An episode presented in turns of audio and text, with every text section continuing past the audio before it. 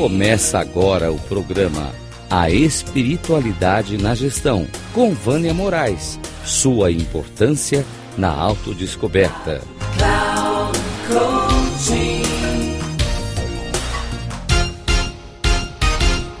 Olá, novamente por aqui.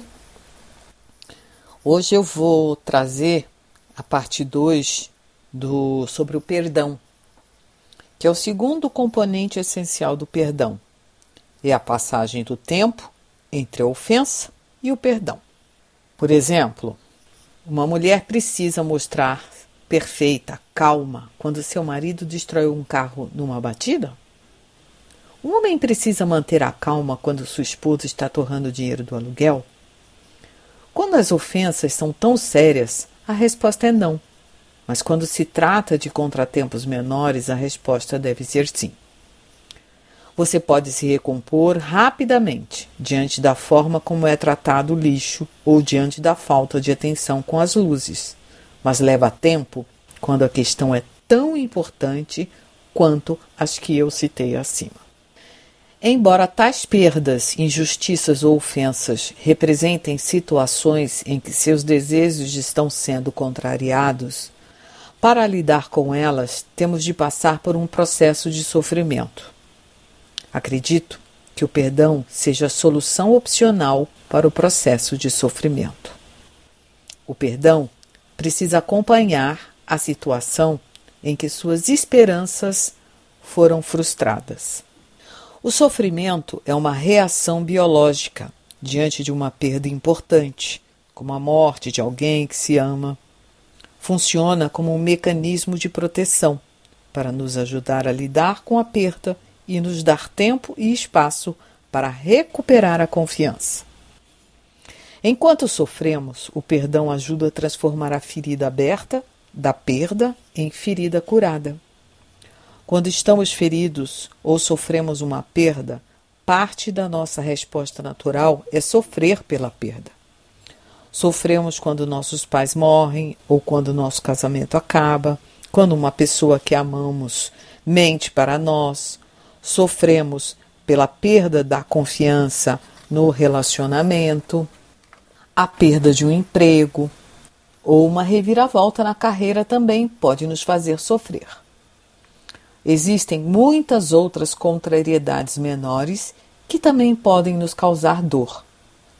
Por exemplo, se a pessoa que amamos não presta atenção quando falamos sobre os acontecimentos do dia.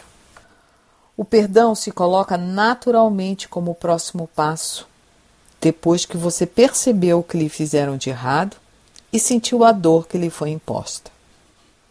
O perdão pode encobrir a dor, mas evita o inevitável e necessário sofrimento. Quando existe uma crise ou uma perda grave, não há como evitar a dor. Se quiser ter um futuro satisfatório, vai precisar sentir a perda. Então, e então, esquecer a dor que isso lhe causou. Você tem de perdoar. Contudo, em algum momento terá de substituir sua dor para continuar tocando a vida. O perdão é o melhor substituto. Ao perdoar, você consegue ficar em paz, mesmo que a rejeição, a deslealdade ou a desonestidade ou a desonestidade tenham sido parte da sua vida. Você terá mais chances de ser bem-sucedido no futuro e de ser feliz na vida se perdoar o que lhe fizeram.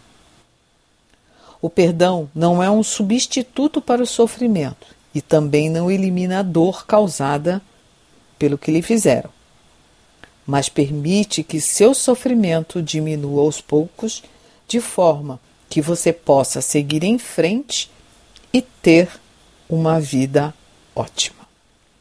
O perdão é um lubrificante que pode restaurar a saúde, qualquer que seja a sua decisão.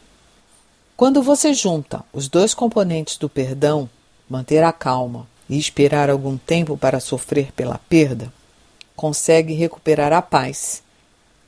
O perdão Também permite que você assuma a responsabilidade por suas respostas emocionais e psicológicas e use o tempo que for necessário para sentir a dor e organizar o pensamento. Um grande abraço, Vânia Moraes Troiano.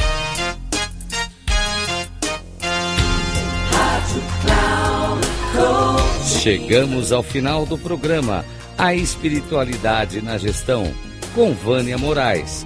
Sua importância na autodescoberta.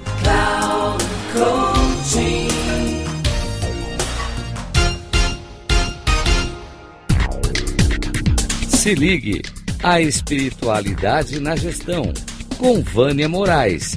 Sua importância na autodescoberta sempre às quartas-feiras, às 13h45, com reprise na quinta, às 18h30 e na sexta, às 7h30, aqui na Rádio Cloud Coaching.